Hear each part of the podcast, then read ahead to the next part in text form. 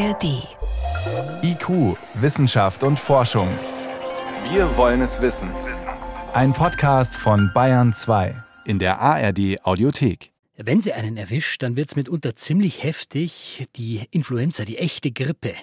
Bislang ist die Impfung dagegen nur für über 60-Jährige empfohlen. Die Kinderärzte sagen jetzt, auch Kinder und Jugendliche sollten wir impfen.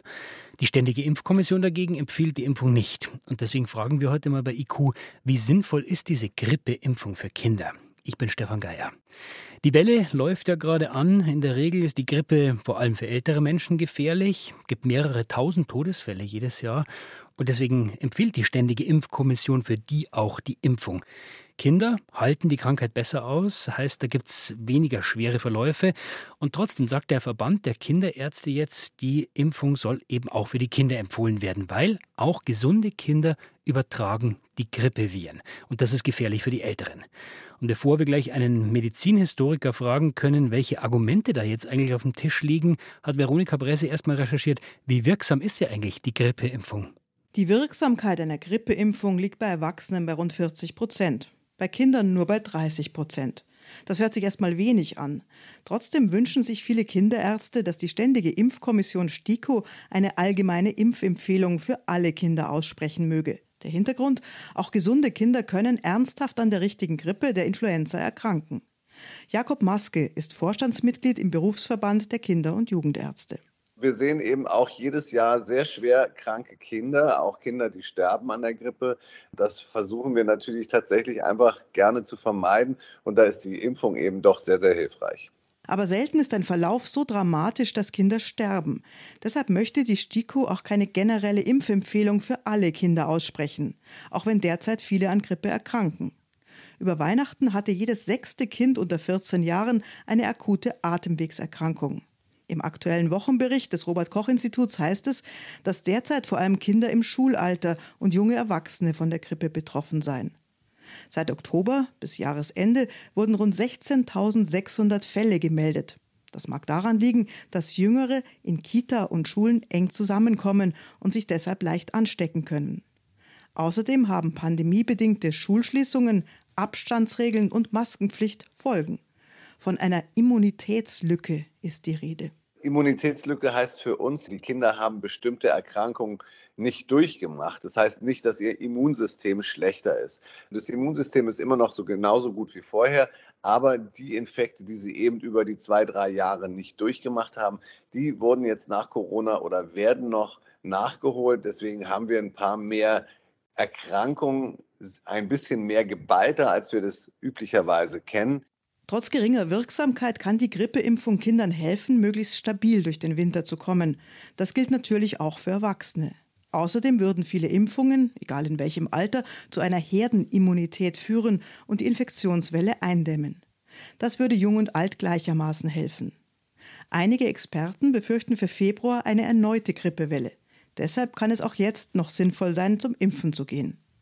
So sieht es auch Johannes Hübner, Infektiologe am Haunerschen Kinderspital in München. Ein gewisser Schutz ist dann da und das Kind mag sich zwar infizieren, die Infektion verläuft aber dann milder. Und auch 30 Prozent ist natürlich, denke ich, schon sinnvoll.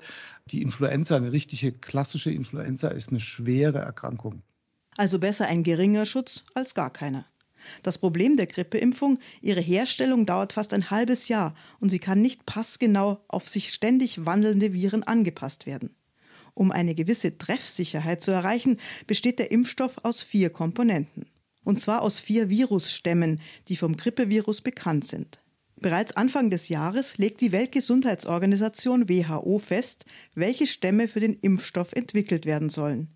Dieser kommt dann ab Herbst zum Einsatz. Die WHO ist auch in der Vergangenheit immer wieder mal falsch gelegen. Und deshalb nimmt man einfach mehrere unterschiedliche Stämme, von denen man eben vermutet, dass die kommen.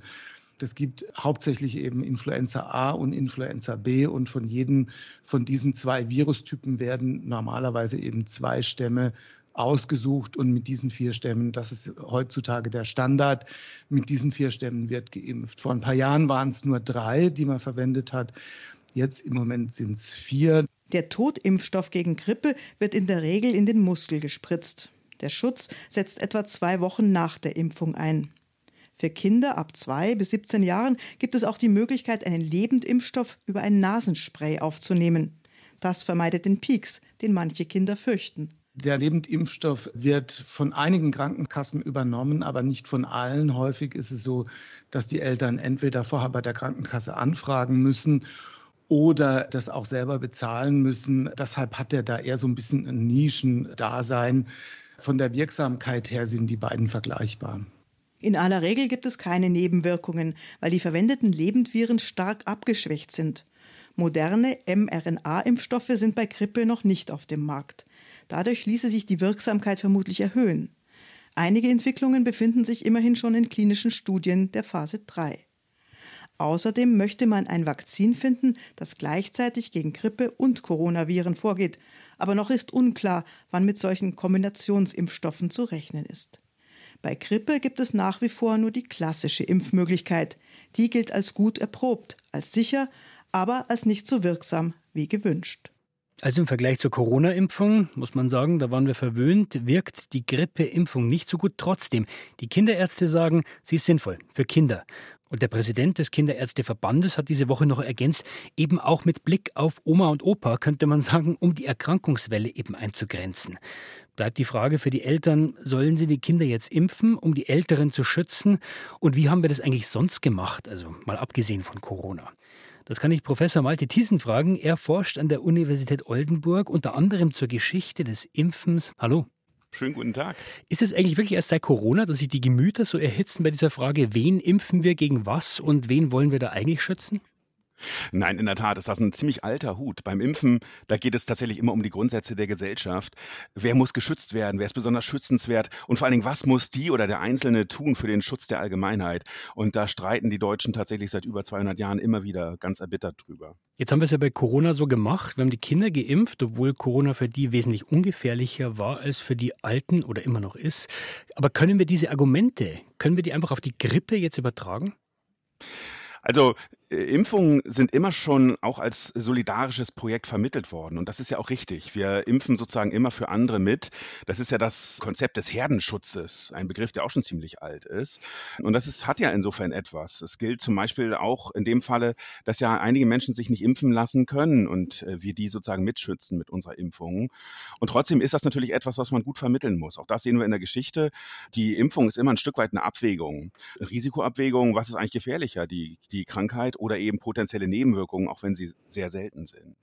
Und deshalb ist das etwas, was gut vermittelt werden muss. Und ich glaube, heute mehr denn je, weil nämlich die Krankheiten Gott sei Dank, dank Impfungen ja weitgehend verschwunden sind und deshalb diese Risikoabwägung dann oft so geführt werden muss. Aber würden Sie auch sagen, das sind zwei Fragen, die man auseinanderhalten muss? Also einmal empfehle ich die Impfung wirklich, um den Geimpften zu schützen, in dem Fall jetzt das Kind, oder eben, weil ich indirekt einen anderen Teil der Gesellschaft schützen will? Unbedingt. Also in früheren Zeiten alle Impfungen, die wir sonst so kennen, keine Ahnung, Polio, Diphtherie, Keuchhusten, also fast alle Impfungen außer Tetanus sind soziale Impfungen, aber sind auch deshalb Impfungen, die standardmäßig sehr akzeptiert sind, weil es gegen die sogenannten Kinderkrankheiten geht. Das heißt, früher sind viele Kinder an diesen Krankheiten gestorben und deshalb ist die Überzeugungskraft dieser Impfung umso größer. Das gilt heute nicht mehr, weil die Impfungen Gott sei Dank so effektiv waren, dass die Krankheiten keine große Rolle spielen. Aber trotzdem ist das weitgehend anerkannt. Und das ist, ist etwas anderes bei einer Grippeimpfung, die wir kennen als eine Impfung, die vorwiegend Risikogruppen, insbesondere ältere Menschen schützt. Und da muss man dann zumindest sehr gut kommunizieren, warum jüngere Menschen oder Kinder, die eben kein so großes Risiko an der Grippe tragen, dann sozusagen mit der Impfung äh, sozusagen andere schützen sollen. Haben Sie den Eindruck, Herr Thiessen, dass das richtig kommuniziert wird? Ich glaube, wir leiden noch so ein bisschen unter den Corona-Nachwirkungen. Insbesondere die Debatte um die Impfpflicht hat, glaube ich, da viel äh, Schaden hinterlassen, weil es da plötzlich weniger um Überzeugungsarbeit, sondern um Druck ging. Und das ist beim Impfen eigentlich nie sinnvoll. Es geht immer beim Impfen auch um Vertrauen. Vertrauen in Wissenschaft, Vertrauen in den Staat. Äh, und da geht es umso mehr um eine Kommunikation, die sehr offen umgeht mit Nutzen und Nebenwirkungen. Das tut die Kommunikation ja auch. Aber dann eben auch sehr genau sagt, warum welcher Anteil für die Älteren beispielsweise jetzt der Kinder sinnvoll ist. Und man muss ja auch sagen, wir haben ja nicht hm. zwei getrennte Bereiche, also äh, junge und alte, sondern wir haben ja eine Familie, Kinder und Oma. Genau. Und da kann tatsächlich dann die Kommunikation ja sinnvoll sein. Also der Appell an den Schutz der, der Älteren ist insbesondere dann natürlich effektiv, wenn man die eigene Oma oder den eigenen Opa sozusagen vor sich sieht. Da ist dann sozusagen die Überzeugungsarbeit auch nochmal einfacher. Und trotzdem würde ich auch denken, vielleicht macht man es sich auch manchmal ein bisschen leicht, weil die Impfquote unter den Älteren oder den Risikogruppen zum Teil auch noch höher sein könnte. Und vielleicht sollte man dann noch mehr Kommunikation, noch mehr Anstrengungen eben dahin äh, investieren, wo der Impfschutz dann am allereffektivsten ist, nämlich bei den potenziell Bedrohten selbst. Jetzt haben Sie gesagt, es geht auch um Vertrauen. Und jetzt haben wir trotzdem die Situation, die Ständige Impfkommission empfiehlt die Grippeimpfung für die Kinder und Jugendlichen bislang nicht. Die Kinderärzte sagen schon. Nach welchen Kriterien sollen Eltern dann aber entscheiden? In der Tat ist die, die Ständige Impfkommission ist ja sehr, auch immer wieder sehr umstritten, hat meiner Wahrnehmung nach, auch wenn das vielleicht eine unpopuläre Meinung ist, eigentlich einen sehr ähm, abgeklärten Kurs und finde ich auch guten Kurs gefahren. Die STIKO ähm, wertet selbst unheimlich viele Studien aus und gibt auf der Grundlage dann eine Entscheidung. Und das scheint mir tatsächlich gerade für das Vertrauen in Impfprogramme ähm, sehr sinnvoll zu sein, dass wir da tatsächlich eine, ja, ein Forum haben, das da eine gute Richtschnur vorgibt. Und das ist auch deshalb wichtig, weil weil wir mit äh, Vertrauen, was bei einer Impfung zerstört wird, ganz schnell auch andere Impfungen mit sozusagen in Gefahr bringen. Das hat man gemerkt bei der Corona-Impfung, als die sehr umstritten war, ging plötzlich auch die Akzeptanz für lange eingeführte Impfung zurück. Und deshalb ist es so wichtig, dass wir da auch äh, versuchen, transparent zu machen, was sind die Gründe dafür, dagegen und da tatsächlich dann möglichst mit einer Stimme sprechen, um dann eine eigene individuelle Abwägung dann auch zu erlauben. Abschließend, glauben Sie, Herr Thiessen, das wird so bleiben in Zukunft? Also, dass wir dann bei jeder Impfung die Frage ausführlich diskutieren, wen impfen wir und eigentlich um wen zu schützen? Also ein Stück weit ja, weil Impfungen eben immer ein solidarisches Projekt sind. Wir, wie gesagt, der Peaks ist nicht nur für uns, sondern immer für andere mit. Und es ist auch deshalb ähm, ein, immer wieder ein Diskussionspunkt, weil Impfungen Opfer ihrer eigenen Erfolge sind. Wir leben heute in weitgehend solchen freien Zeiten. Und das tun wir vor allen Dingen wegen Impfungen. Aber leider gerade weil Impfungen so effektiv sind, ist sozusagen die Abwägung, oh Gott, die Nebenwirkungen, die es ganz selten gibt, wiegen sozusagen umso schwerer, je geringer die Bedrohung durch Krankheiten ist. Und deshalb müssen wir diese Diskussion leider immer wieder führen. Aber ich glaube, es lohnt sich, sie zu führen, weil wir uns darüber verständigen, in welcher Gesellschaft wir leben wollen und wer wen mitschützen sollte. Und das geht uns alle an. Der Verband der Kinderärzte plädiert dafür, auch Kinder gegen die Grippe zu impfen.